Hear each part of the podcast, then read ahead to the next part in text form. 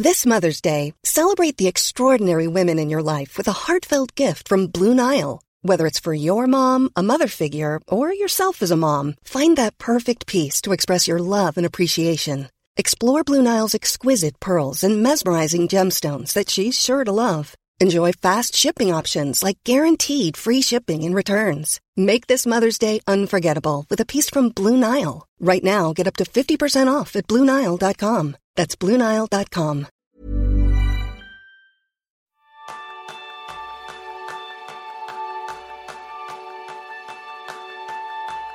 En esta época de incertidumbre, cuando toda la sociedad nos estamos adaptando a marchas forzadas, una emoción se manifiesta por encima de las demás, el miedo.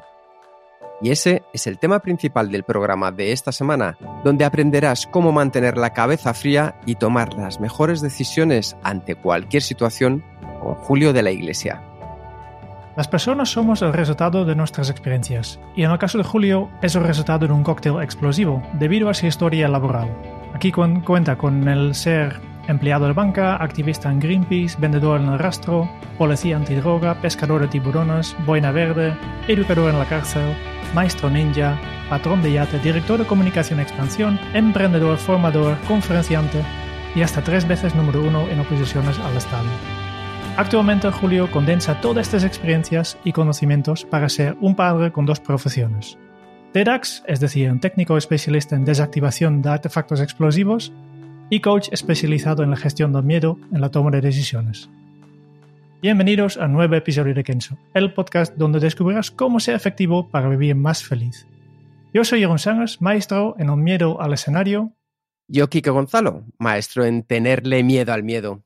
Bienvenido, Julio. Muchas gracias por invitarme. Es un auténtico placer tenerte aquí. Hoy nos vamos a saltar muchas cosas. Va a ser un capítulo especial porque hemos decidido que saliera lo antes posible y nos hemos adelantado. Y la, tenerte a ti, Julio, es un auténtico placer. Así que como va a ser especial, cambiamos también un poco el orden. Hoy nos gustaría comenzar de manera diferente. Julio, ¿podrías mandar un mensaje de ánimo a todos nuestros oyentes, a todos esos héroes que cada mañana se están levantando para enfrentarse a un miedo que hasta ahora era desconocido? Por supuesto, yo les animo de aquí a que cumplan con su deber, que están haciendo una labor muy importante para mantenerse sanos, activos, productivos, que es un bien para toda nuestra comunidad, para nuestro país, para toda la humanidad, que sin ellos seguramente no podríamos salir de esta crisis, de este virus que nos ha contagiado a casi todos y que les animo a seguir al pie del cañón en primera línea porque la sociedad y el valor que están haciendo con ese trabajo es muy superior a su sueldo, a su reconocimiento, que al final van a tener eh, un pago emocional muy grande que van a recordar toda su vida. Muchísimas gracias por ello, Julio. Y vamos con ello. ¿Qué es para ti el miedo, Julio? El miedo para mí es la emoción más importante, porque la verdad es que la supervivencia es el primer principio de nuestra naturaleza.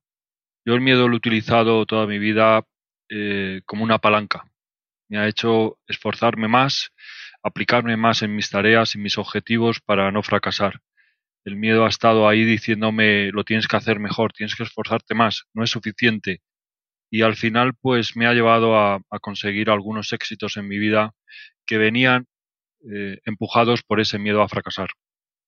Y decías tú antes que una de las funciones primarias fue la de la supervivencia. A día de hoy, pasada la supervivencia, porque más o menos tenemos claro que somos personas que vamos a llegar a una edad de 70, 80, 90 años, ¿cuál es la función que está cumpliendo el miedo en nuestras vidas? Bueno, la verdad es que si el miedo ha llegado hasta nuestros días es porque es necesario. Es una emoción primaria que la tenemos todos y el miedo sigue ahí, eh, avisándonos de los peligros, de los posibles fracasos, para que saquemos herramientas, fortalezas, actitudes que nos permitan sobre, sobrellevar esa situación y, no morir en el intento, ¿no? O no fracasar en el intento. Y el miedo sigue siendo igual que el primer día. Está ahí para salvarnos la vida. Vamos a entrar un poco en, en tu historia. Tú cuando eras pequeño, ¿a qué tenías miedo y cómo te enfrentabas a él? Pues la verdad es que yo tenía miedo, entre otras cosas, a suspender. Yo vengo de una familia con unos hermanos muy brillantes y yo no lo era. Yo la verdad es que en mi tiempo era lo que ahora llaman un fracaso escolar y, pero que en mi tiempo te llamaban tonto a secas. no se andaban con chiquitas, ¿no? Y, yo tenía miedo eso, a suspender, a fracasar, a no dar la talla. Pero bueno, yo tenía un mundo paralelo con los juguetes, en concreto con, los Madelman, y con ellos yo era capaz de canalizar todas esas angustias, todos esos miedos y ponerlos en positivo, ¿no? Porque el lema que tenían estos muñecos era pueden con todo. Y efectivamente yo cuando jugaba con ellos podía con todo. Y esa, ese aprendizaje eh, luego me lo he llevado a mi vida, ¿no? Con otras actividades ido reafirmando que cuando nuestra actitud es la correcta, cuando sacamos esa actitud de combate, la verdad es que es muy difícil rendirse ante la adversidad. Cuando pensamos que la cosa puede ser de vida o muerte, se simplifica mucho el horizonte, ¿no? Lo das todo o, te rindes, no hay más. Oye, y al final hablabas de los Madelman. ¿Has conseguido convertirte en un Madelman moderno? Pues en mi época no había el Madelman Tedas. Eh, fue muchos años después cuando lo sacaron, ¿no? Pero sí, sí, yo. El Madelman para mí ha sido un juguete que me ha llenado de ilusión, de fantasía. Eh, yo lo pasaba muy bien jugando solo o jugando con, con algunos vecinos o amigos. Y, y, al final este Madelman pues ha sido la aventura de una vida completa, ¿no? Una aventura, una vida llena de, en algunos casos, de riesgo, de, de, de incertidumbre, pero que, como os decía, con una fuerte motivación, con ilusión y con ganas de superarlo, he ido cumpliendo mis objetivos y mis planes. Una pregunta que para mí es, es importante es Estábamos hablando antes de los miedos en la infancia. ¿Cuántos de nuestros miedos se forjan en esa época y los mantenemos a lo largo de nuestra vida? Pues la verdad es que yo diría que todos, porque las personas nos cuesta mucho cambiar, nos resistimos, ¿verdad? Cambiamos solo cuando decidimos cambiar. Ti te pueden decir que dejes de fumar y tú sigues fumando hasta que te notas un pinchazo en el pecho y dices, uy, hasta aquí y ese mismo día o vas al médico o tiras el paquete y dejas de fumar. Esto es un poco esto es un poco la historia de, de, los miedos de la infancia, ¿no? Que creemos que porque un día no lo hicimos o no supimos cómo hacerlo, no afrontamos ese reto, ya nunca más lo podemos hacer. Y gracias a la plasticidad cerebral nos hemos dado cuenta de que continuamente podemos adquirir nuevas habilidades, nuevos conocimientos que nos hagan ser más valientes, más audaces, más comprometidos, y podamos alcanzar las metas que nos hemos propuesto. Una recomendación, Julio, para todos esos padres que estoy convencido que son conscientes de los miedos que tienen sus hijos, desde miedos básicos como pueda ser el miedo a quedarse solos o como era el de mi hermano que era desde muy pequeño que pensaba que se iban a morir enseguida a nuestros padres o niños que tienen miedo a los perros, por ejemplo. ¿Qué recomendación podrías dar a esos padres que nos están escuchando para que ayuden a sus hijos a dar ese paso adelante? Bien, eh, a las personas hay que darle herramientas. ¿eh? Eh, cuando una persona le dices no tengas miedo, es como decirle no pienses en un elefante rosa. Es lo primero que hace, ¿no? No sirve con decir no tengas miedo, hay que dar herramientas. Y una de las herramientas es la información. contrario del miedo es la seguridad. Cuando una persona tiene la información correcta, puede diseñar un plan de acción eficaz, adecuado a ese reto cuando tenemos miedo, lo que más tenemos son preguntas sin resolver. Entonces, que les den herramientas, que les digan eh, lo que tienen que hacer, que les ofrezcan información para que ellos realmente diseñen una estrategia, un modo de acción que les pueda ayudar a afrontar ese reto. Si tú tienes miedo a volar, hay que explicarte las normas de seguridad aérea, hay que explicarte toda la tecnología que lleva un avión para evitar que un avión se caiga. Pero al final es verdad que solo en la acción podremos afrontar y superar ese miedo. Nadie aprende a montar en bici viendo el Tour de Francia sentados en el salón de su casa. La gente aprende a montar en bici cuando se sube en bici. Y es normal que te caigas y va a ser normal que tropieces, pero al final, cada vez, a base de tirar a canasta, encestarás más y serás mejor. Y esto hay que explicarlo. El proceso de aprendizaje no es un proceso lineal, va a requerir de esfuerzos, sacrificios y también de fracasos. Pero el fracaso no llegará a cumplirse si de cada fracaso, si de cada error sacamos un aprendizaje y lo hacemos mejor, ¿no? Ya intuí la, la respuesta, pero quería preguntarte igualmente. ¿El coraje es algo innato o se puede aprender? Eh, bueno, el coraje decía que que no es una, no es una virtud. El coraje, decía Voltaire, que es una cualidad de los grandes hombres y mujeres. La verdad es que el coraje sale cuando no hay vuelta atrás, cuando rendirte no te salva. Ahí es cuando los seres humanos damos el 100%. Y cuando detrás de ti tienes lo que más quieres, por ejemplo, en este caso los hijos, el coraje se multiplica, la motivación se multiplica.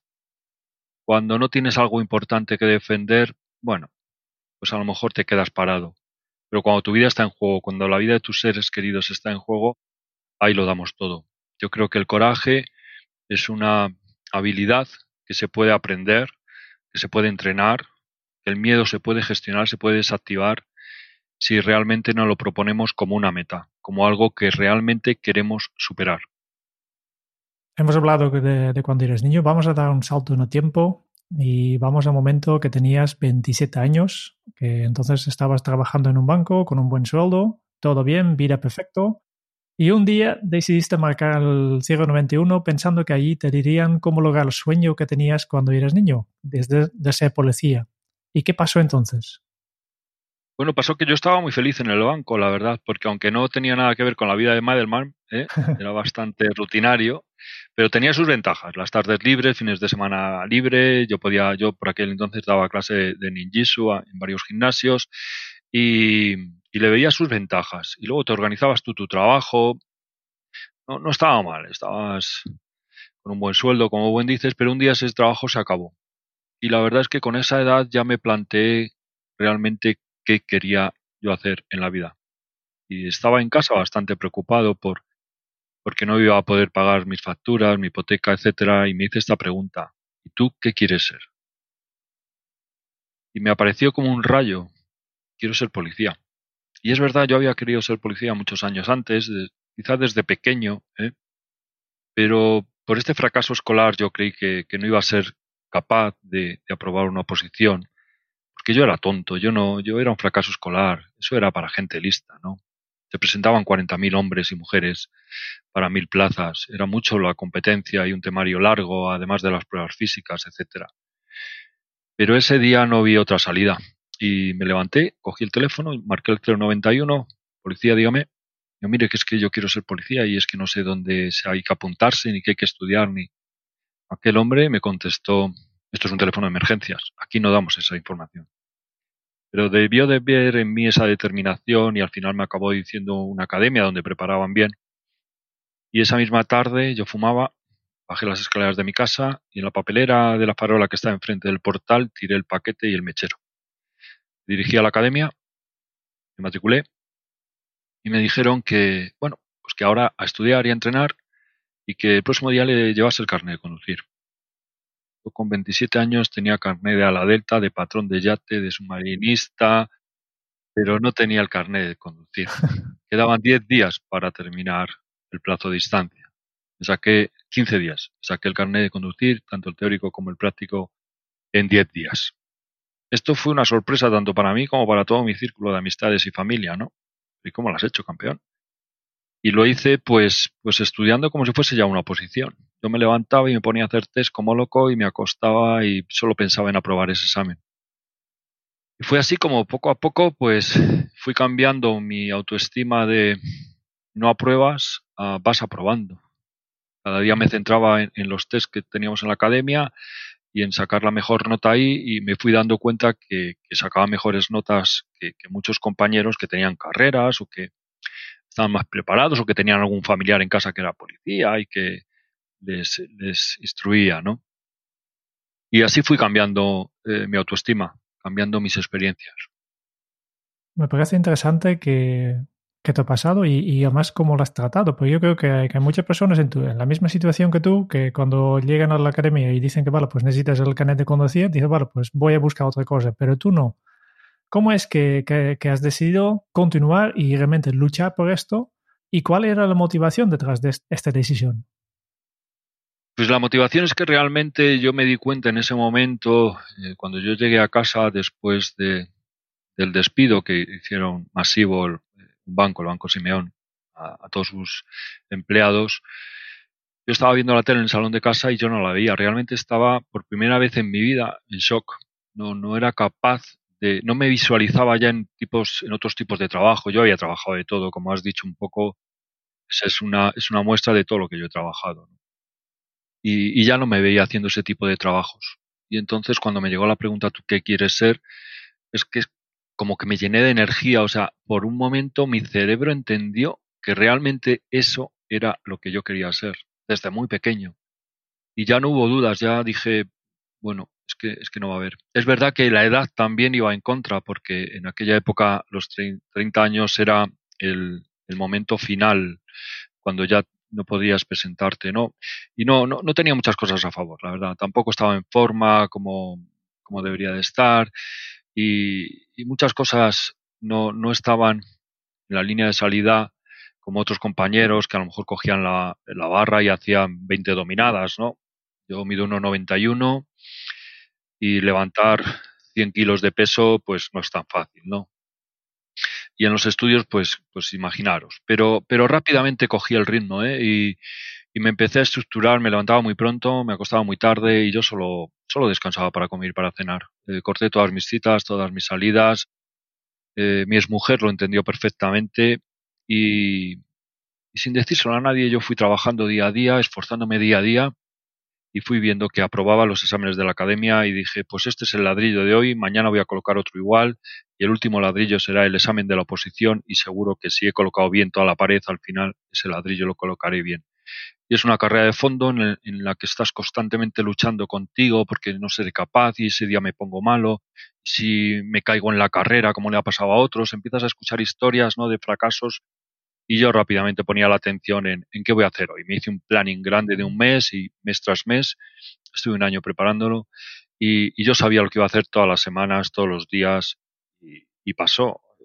Yo te cuento un caso, yo cuando estuve a punto de entrar en los TEDAS, eh, el 11S, pues yo estaba, en ese momento estaba en Jaca, en Huesca, y, y a la hora de comer, cuando me senté delante del telediario y vi ese segundo avión que se estrellaba contra la segunda torre, yo me quedé de piedra como casi todo el mundo, ¿no?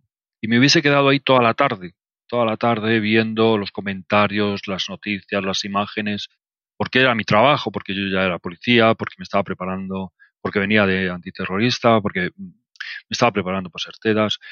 Y pensé, si me quedo toda la tarde aquí, me va a acercar a mi meta, que es entrar en los TEDAS, o me va a alejar.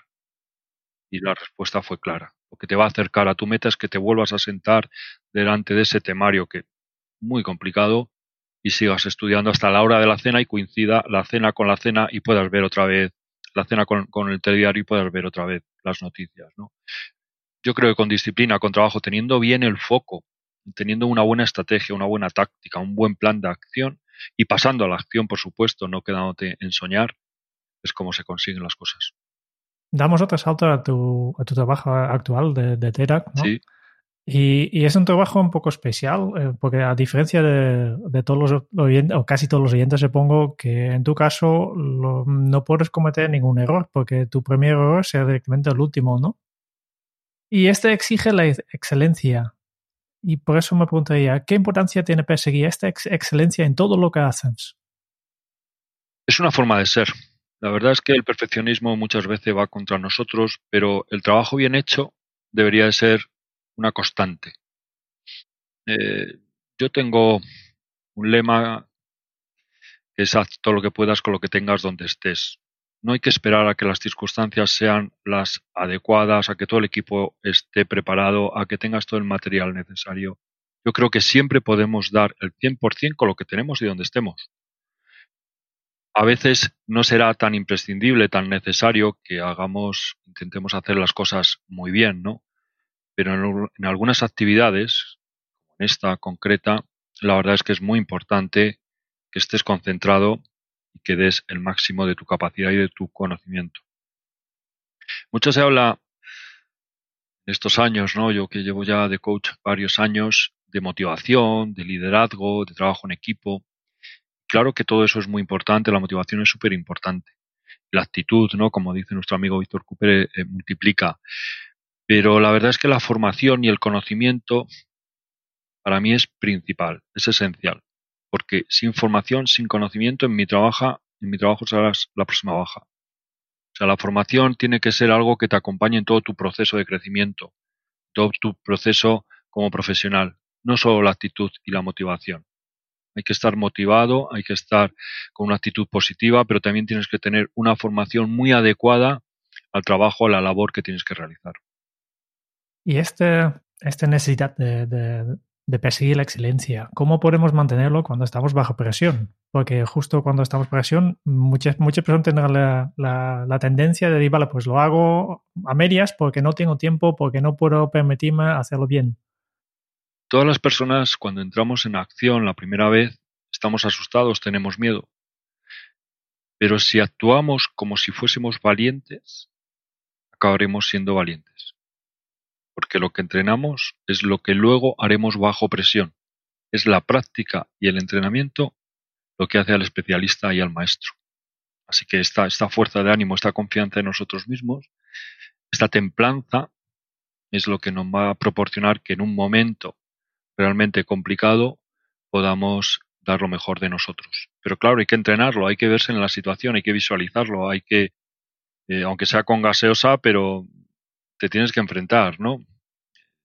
No se trata de suerte, no se trata del destino, se trata de que tus pensamientos, tus decisiones y tus acciones tienen que estar en línea con la meta que quieres conseguir.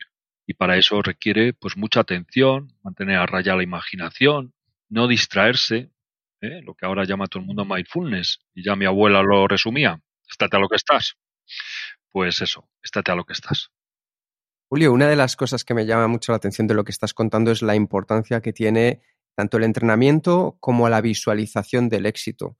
Muchas veces, como decías tú en esa buena imagen de no penséis en un elefante rojo, todos pensamos en un elefante rojo o rosa. Muchas veces pensamos, oye, es que fulanito se cayó en la carrera, entonces tú ya vas pensando, es que yo probablemente allí en esa piedra me voy a caer y terminas cayendo. ¿Qué importancia tiene que controlemos nuestros pensamientos para gestionar el miedo? Es vital.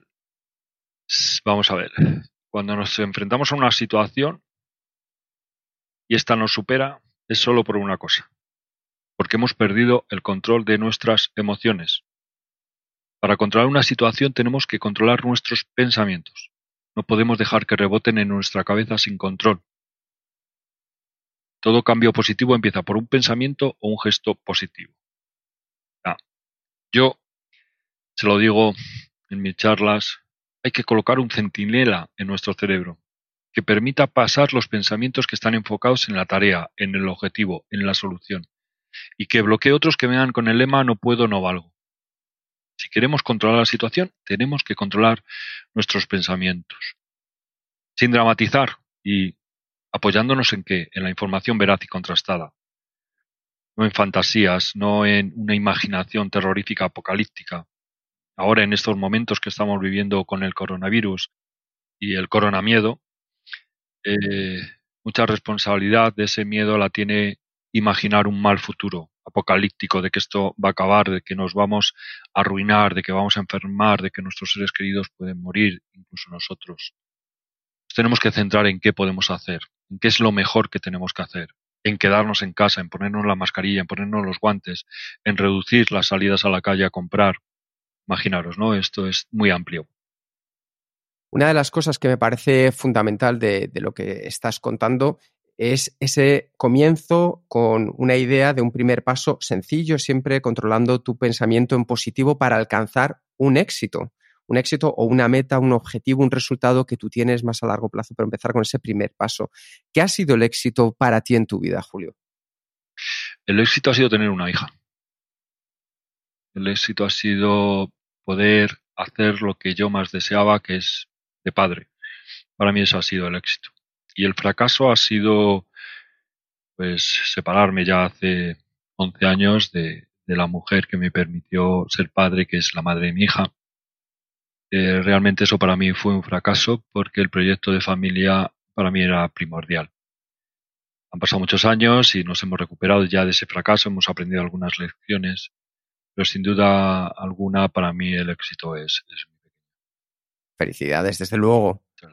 Una de las cosas, una de las cosas, Julio, a las que nos lleva el miedo es a tenerle miedo. Y al final, tener miedo al miedo ¿Es algo que sentirlo es de personas valientes? ¿Reconocerlo ya es de personas que se atreven a enfrentarse a esta situación? Qué bueno es eso, Quique. Efectivamente. Mira, una de las cosas primeras que tenemos que hacer cuando nos enfrentamos a una situación es aceptarla tal y como es. Aceptar la realidad tal y como es, no como era ni como a mí me gustaría que fuese. En este caso del coronavirus, por ejemplo, pues, pues ya no estamos en la calle. ¿Qué vamos a hacer ahora en casa? No podemos estar lamentándonos todos los días de que no podemos salir a entrenar, a correr, a, a la universidad, al trabajo, a tomar unas cañas. Lo que tenemos, ¿qué vamos a hacer para seguir vivos? ¿Qué vamos a hacer para seguir siendo productivos? ¿Qué vamos a seguir para que esta familia no acabemos todos de los nervios? Lo primero es eso, aceptar nuestra situación, porque de solo desde ahí podemos establecer un punto de inicio y buscar una meta final. Cualquier plan de acción tiene, ¿no? Como mínimo dos puntos, el inicio y el final. ¿Cómo quiero estar? ¿Cómo quiero terminar? ¿Dónde estoy? ¿Dónde quiero llegar? ¿Qué es lo que tengo y qué quiero conseguir? Cuando tú trazas una estrategia clara, cuando tú pierdes un poco de tu tiempo, que no lo pierdes, que al final lo ganas, en establecer una estrategia y luego unas tácticas y por fin unas acciones que te lleven a tu meta, a tu éxito, al final lo ganas. Yo recuerdo que al principio, cuando empecé de, coach, yo me hice un mapa, ¿no? Con, con aquellas cosas que yo quería hacer como coach. Y lo primero que puse fue una, una foto de Anthony Robbins, le conocéis, ¿verdad? Y luego algunas emisoras de radio, algunas fotos de algunos periódicos, algunos libros que a mí me gustaban. Bueno, pues todo eso se ha ido cumpliendo. Además, en un plazo relativamente corto.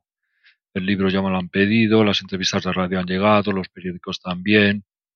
Y Anthony Robbins se me resiste, pero espero que, en los próximos años eh, le pueda conocer. A lo que voy, que es bueno que tú tengas una visualización clara del horizonte donde quieres llegar. Que ese primer escalón, como decíais, lo tengamos claro. No vamos a ver toda la escalera, pero sí ese primer rellano. Y desde ese rellano vamos a ver el siguiente y desde el siguiente vamos a ver el otro piso. Y poco a poco, pero sabemos por lo menos la dirección que queremos llevar. Has mencionado que unas cosas que necesitas para superar miedo es la información. Y me gustaría saber en qué medida el miedo es el resultado de la falta de conocimiento. Sí, sí, el miedo es. Eh, o sea, cuando tenemos miedo, lo que, lo que tenemos son preguntas sin resolver. Cuando tú a una persona le das un diagnóstico preciso, le puede gustar más o menos, pero sabe a qué atenerse. Y como la responsabilidad de cómo sentirse es solo de él, podrá decidir si amargarse la vida o si buscar soluciones creativas, personalizadas, eficaces a ese, a ese problema. La información es muy importante porque nos coloca en el mapa. La información es muy importante porque te ayuda a buscar soluciones más efectivas. La información es muy importante porque delimita los riesgos y abre estrategias de acción y, la posibilidad de tomar buenas decisiones. La información es muy importante porque es una ventaja competitiva. Aquellas empresas que no manejan una buena información, que no tienen inteligencia, que su big data no está dando los resultados, eh, no viven en el mundo presente.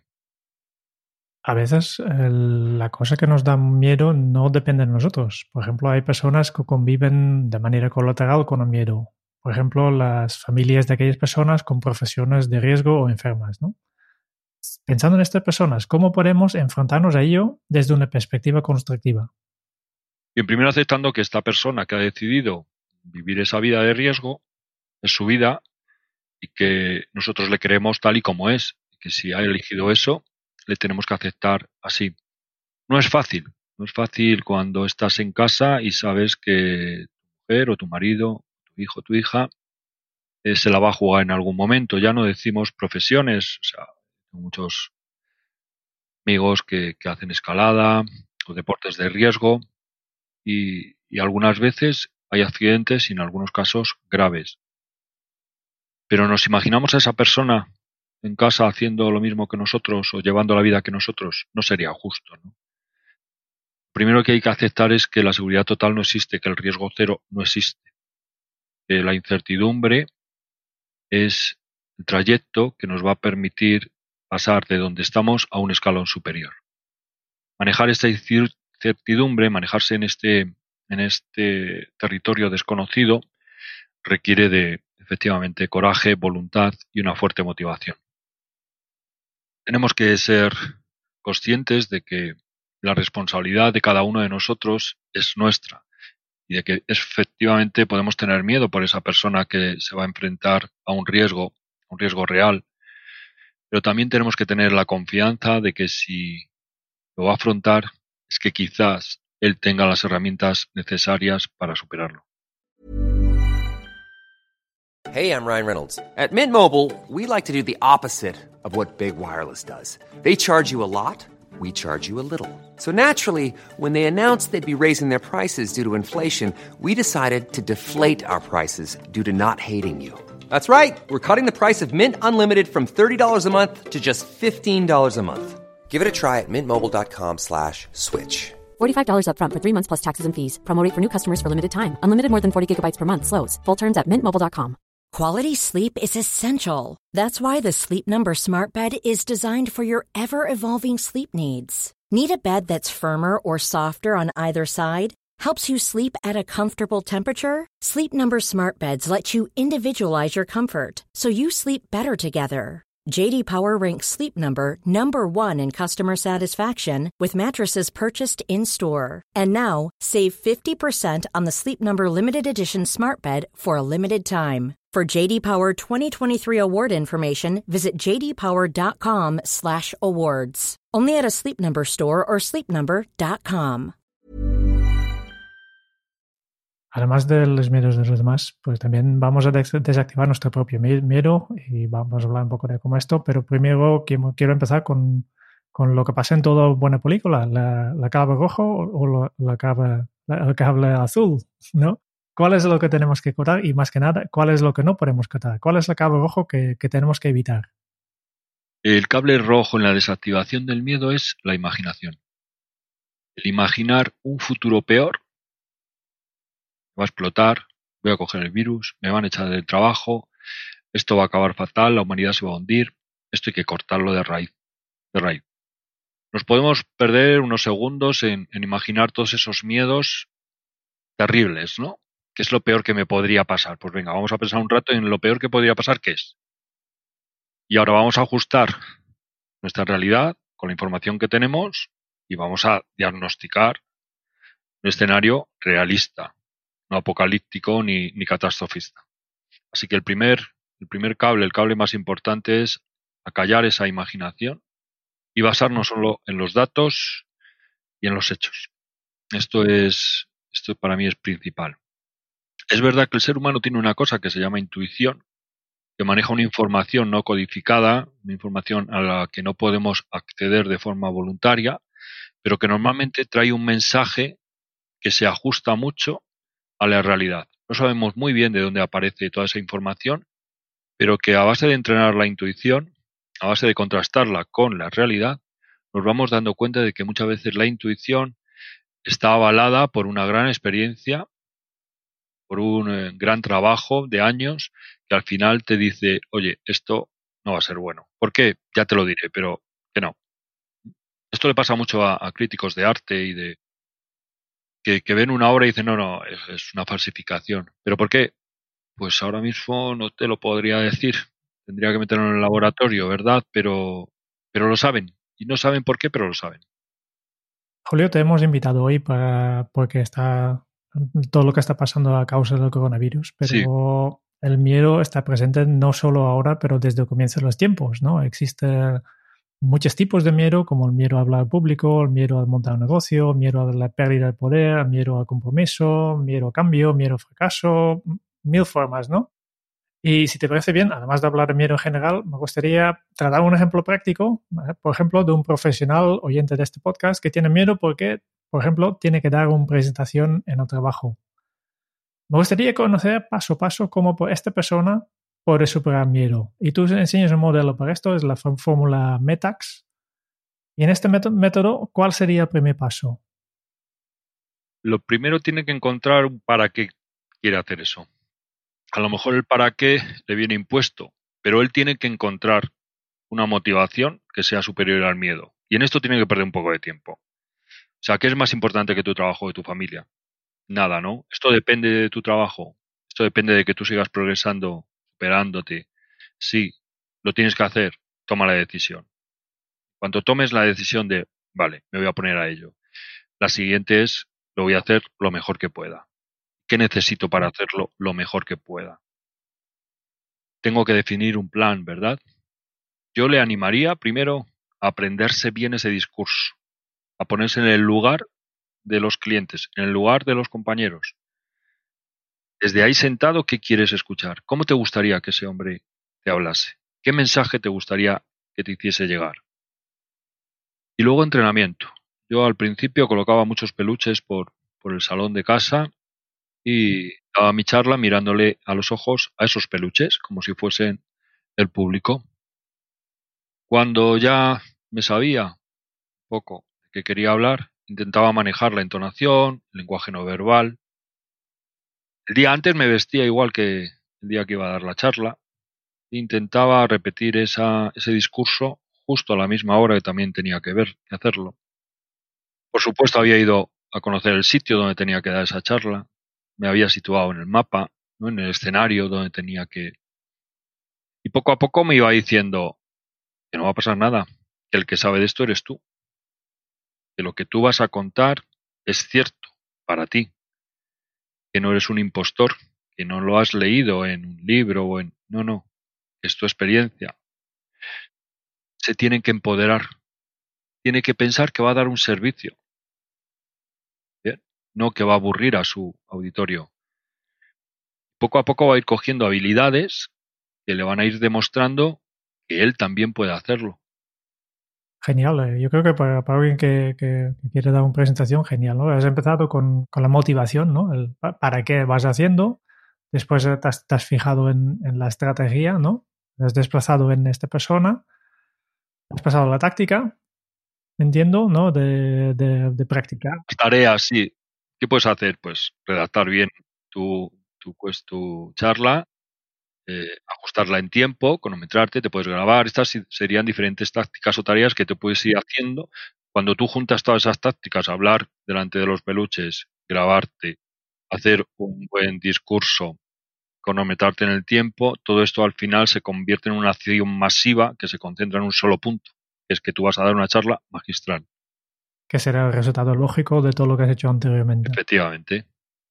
La, fórmula que tú has mencionado, meta, corresponde a motivación, estrategia, táctica, acción y la X de éxito. El éxito se contrasta con la acción.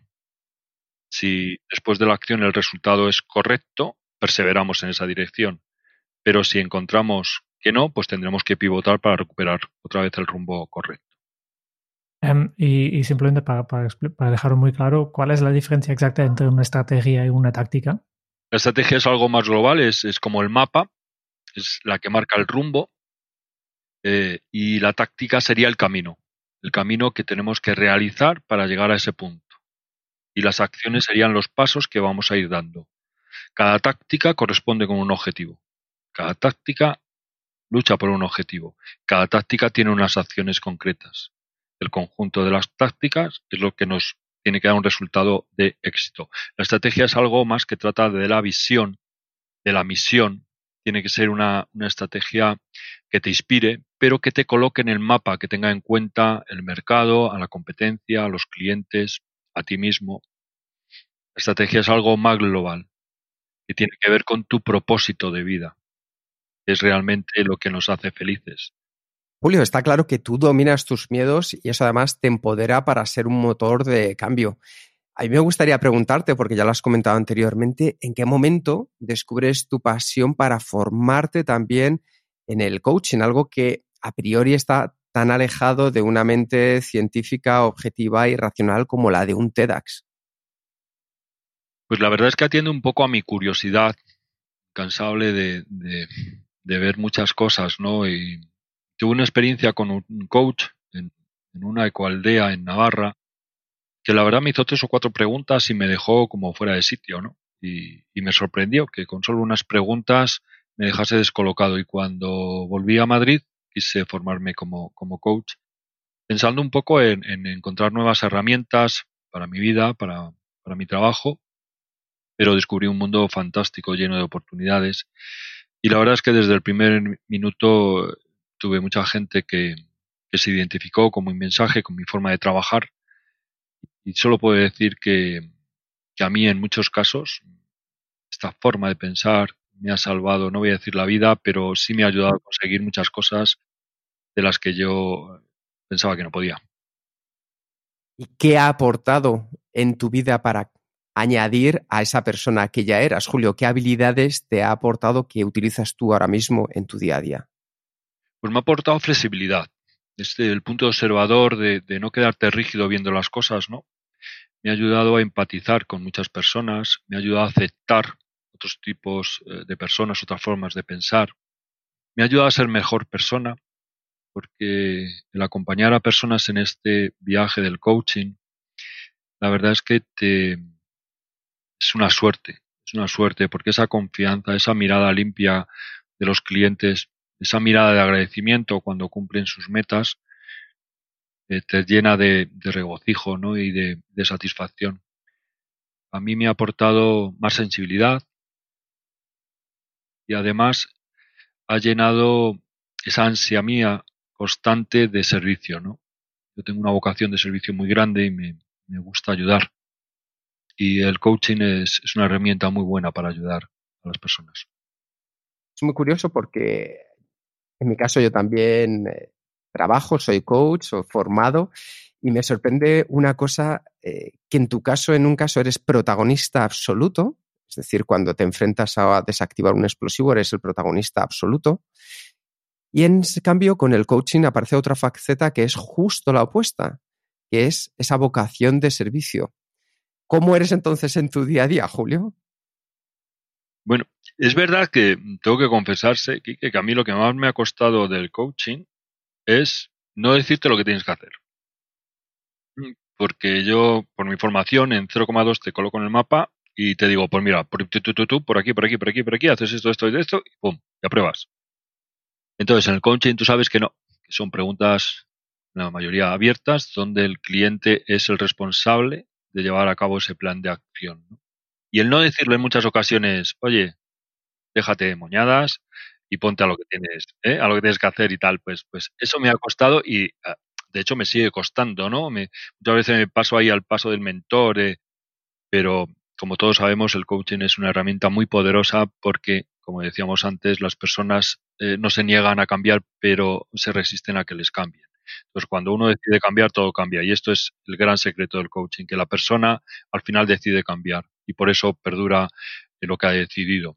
¿Y cómo compagino esta forma analítica, no a lo mejor de mi trabajo como te das, o, o de esta forma más más eh, empática, más emocional del coaching? Pues la verdad es que es una balanza que cuando necesito ponerme en modo comando saco uno y cuando necesito ponerme en modo empático, cariñoso, amoroso, pues saco el otro. Es una herramienta más en mi vida. Todo entrenado y una herramienta más, efectivamente. Una cosa que me encanta de, de lo que comentas en tus charlas, Julio, es que dices que somos el resultado de las cinco personas con las que más nos relacionamos. Y estoy de acuerdo al 100%. ¿Quiénes tendrían que ser esas cinco personas en una situación tan singular como la actual para sacar ahora nuestro héroe interior? Bueno, pues yo eh, metería primero a, a, lo que más nos importa, ¿no? Porque en ese momento donde la estrategia es no hagas nada, no estudies, no trabajes, no leas, no hagas deporte, no te relaciones, no hagas networking, no, no hagas nada fuera de casa, pues la estrategia consiste en que ese mapa realmente es el mapa físico de nuestra vivienda, ¿no? De nuestra casa. Y ahí dentro es donde tenemos seguramente todos lo que más queremos, ¿no? Nuestros hijos o nuestras parejas, etcétera. Y el que esté solo, pues se tiene a él mismo, que, realmente eh, debería de quererse mucho, ¿no? Eh, o sea, una de las personas sería ese grupo de amistades y luego pues que seamos bien dirigidos por los realmente protagonistas de esta crisis, que son eh, los médicos, enfermeras, auxiliares de enfermería y todos esos profesionales que día a día están arriesgando su salud para que a nosotros no nos falte, ¿no? Desde transportistas, reponedores, farmacéuticos, periodistas, reporteros, y que tengamos, esperemos, la fortuna de ser bien dirigidos en esta lucha, ¿no? Donde el servicio médico y los científicos tienen mucho que decir y nuestros gobernantes también. A mí me gustaría pedir un primer, pedirte un primer paso como consejo ahora que estamos viviendo cada uno, como bien decías, esta situación personal desde, desde casa o esas personas que efectivamente tienen que salir para que todos vamos a seguir llevando, entre comillas, esta nueva vida de manera normal.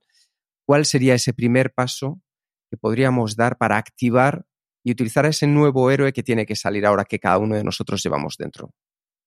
Pues encontrar una meta esperanzadora, ¿verdad? O sea, ahora que estamos en casa, ahora que tenemos tiempo, párate un segundo y piensa, ¿qué es lo que yo quería hacer cuando me jubilase? ¿Qué es lo que yo quería hacer cuando tuviese un fin de semana libre o unas vacaciones?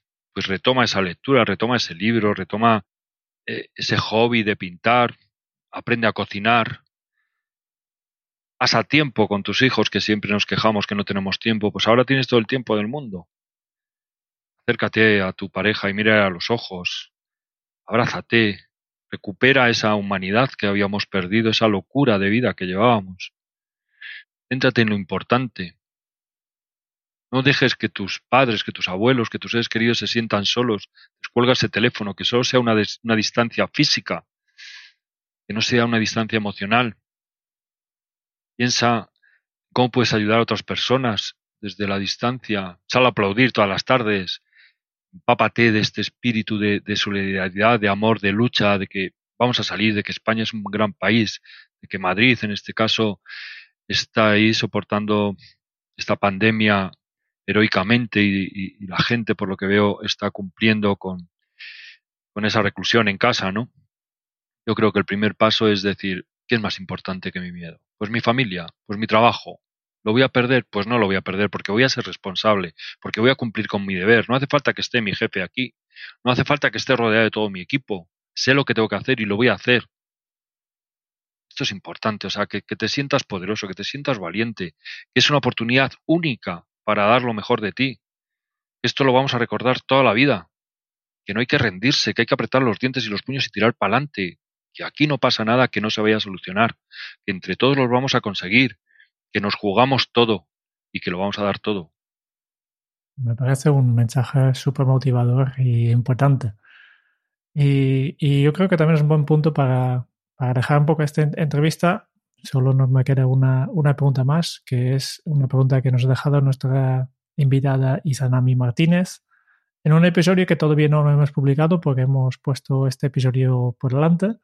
Pero su pregunta a ti es, ¿qué de todas las cosas que haces, lo haces para crear una realidad mejor para los demás?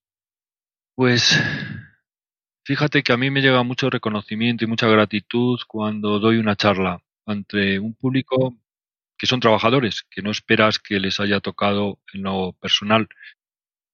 Y, ahí yo me siento muy reconfortado. En estos días donde me está llamando mucha gente, en muchos casos llorando, en muchos casos sufriendo. La verdad es que cuando terminamos de hablar y recuperan un poco el pulso, el coraje, la valentía, y al día siguiente me dan las gracias y veo que siguen adelante y que solo ha sido un bache, un tropiezo, que los tenemos todos, eso me llena de orgullo, de satisfacción y digo, muy bien, Julio, tío, has hecho lo que tenías que hacer hoy, has ayudado a alguien, alguien te lo está agradeciendo, estupendo. Yo nunca he he pensado en tener, siempre he pensado más en ser. Siempre he tenido esa, esas ganas de, de, ser alguien que pueda aportar, pueda ayudar, que, que marque la diferencia. Ha sido muchas veces un camino largo, solitario, a veces incomprendido, pero yo ahora me estoy dando cuenta ya con mis años de que muchas de las cosas que yo pensaba que hacía que no tenían ningún sentido, que no me iban a producir ningún beneficio, por ejemplo, económico, todas se han ido colocando en su sitio y ahora ese bagaje, esa experiencia vital me está permitiendo ayudar a mucha gente con unas herramientas que no vienen del coaching, que no vienen del TEDAS, que viene de una experiencia vital que se ha juntado, se ha concentrado en la persona que acabo siendo. pasamos al cuestionario Kenso.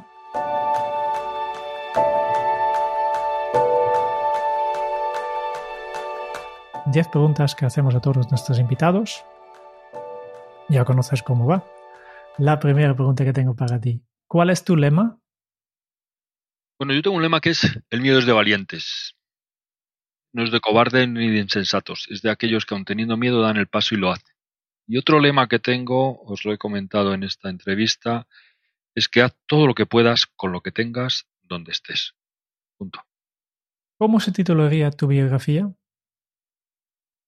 Pues del miedo al éxito.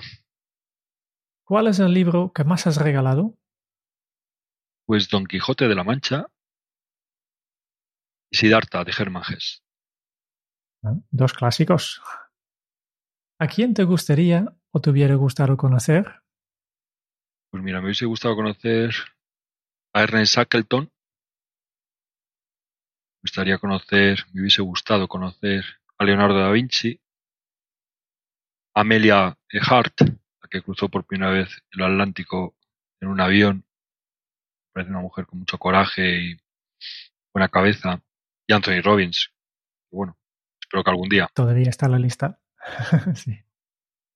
¿Qué canción pones a todo volumen para subir el ánimo? Pues mira, yo he crecido con Rocky, con Rocky Balboa. Y la verdad es que esa canción de Bill Conti, eh, cuando yo me la pongo antes de una charla o cuando tengo que hacer algo, eh, a mí me pone las pilas. Y también he crecido con Indiana Jones, entonces esta de tan, taran, tan, tan, taran, a mí me recuerda que la vida es una aventura y que hay que vivirla y que vamos allá, que vamos a salir seguro victoriosos. Y luego, pues bueno, pues otras a lo mejor no tan con tanta marcha, pero que a mí también me llegan de energía, pues My Way de, Frank Sinatra, Caminante no hay camino de, de mi querido Serrat. En fin, me gusta mucha música diferente. ¿Cuál ha sido la pregunta más interesante que te han hecho? Pues fíjate, eh, fue hace poco que me preguntaron ¿qué no harías por todo el dinero del mundo? ¿Qué se te viene a la cabeza cuando piensas en la felicidad? Pues me veo detrás de la rueda de un timón en un velero navegando hacia la puesta de sol. ¿Qué película volverías a ver cada año? Pues soy varias, pero La princesa prometida yo tengo con ella una historia muy personal y aunque es una película así, un poco quizás para niños, pero, pero ya digo que, que yo tengo una historia personal con esa película, En búsqueda de la felicidad, hay muchas. Si tuvieras que dejar un mensaje en una cápsula para tu yo del futuro, ¿qué le dirías? No te des nunca por vencido y sé valiente y fuera. Y la última pregunta que tengo para ti es, ¿qué le preguntarías al próximo invitado? ¿Qué no está haciendo para ser feliz? Pues esto ha sido el cuestionario Kenso y como los oyentes ya saben que ahora solo nos queda una cosa que es compartir nuestras notas eh, y un resumen de todo lo que hemos podido aprender de ti, Julio. Y muchísimas gracias. Julio es un Madelman. Es la aventura de una vida llena de riesgo e incertidumbre y que con motivación e ilusión ha podido con todo. No permitas que nadie se aleje de tu presencia sin sentirse mejor. Ese es uno de sus lemas, porque las personas somos el resultado de nuestras experiencias. Julio ha comenzado mandándonos un mensaje de ánimo a cumplir con nuestro deber en la situación actual, porque nuestra labor es un bien para la humanidad. Si nosotros no vamos a poder salir de esta crisis, seguir al pie del cañón, en primera línea, porque nuestro valor es muy superior a cualquier otro reconocimiento, y con el tiempo recibiremos un pago emocional único. Julio comenzó preguntándose ¿y tú qué quieres ser? Es la pregunta con la que gestionó el cambio de su vida, donde evolucionó su autoestima, salió su cualidad de los grandes hombres y mujeres, cuando no hay esa vuelta atrás, el coraje.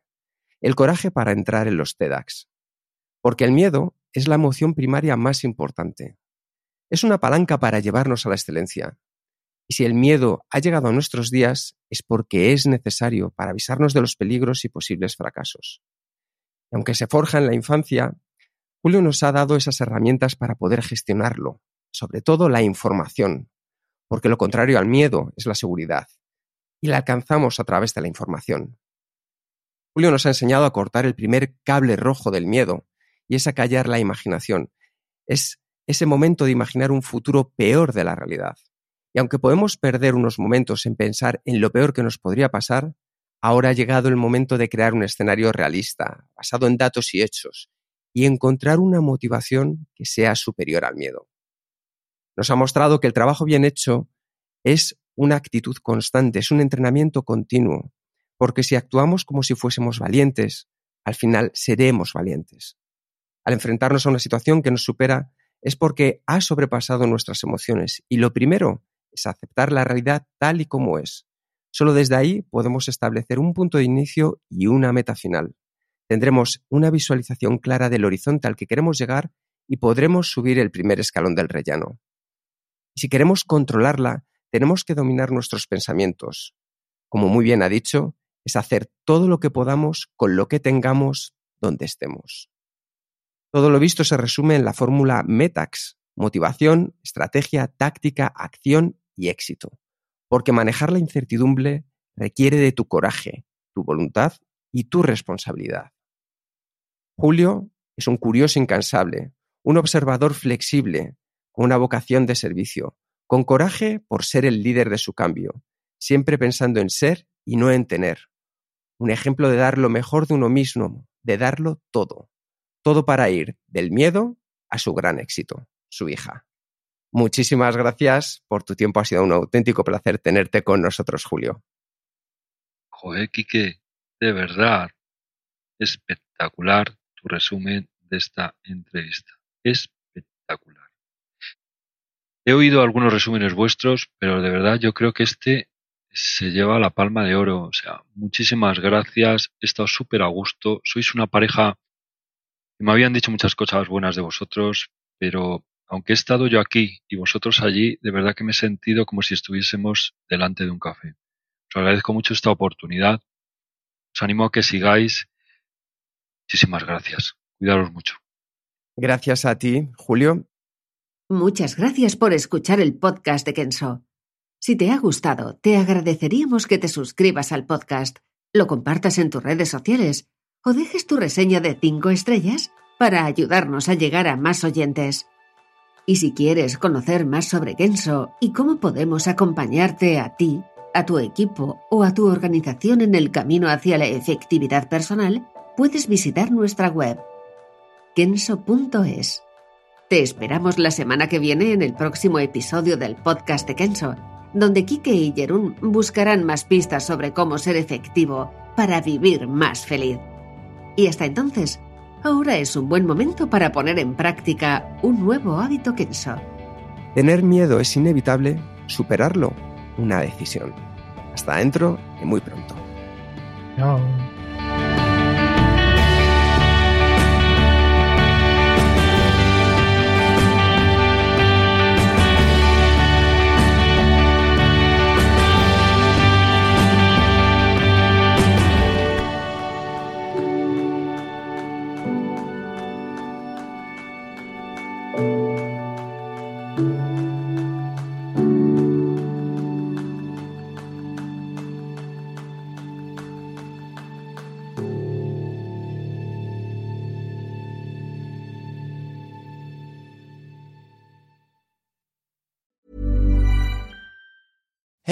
It's Danny Pellegrino from Everything Iconic.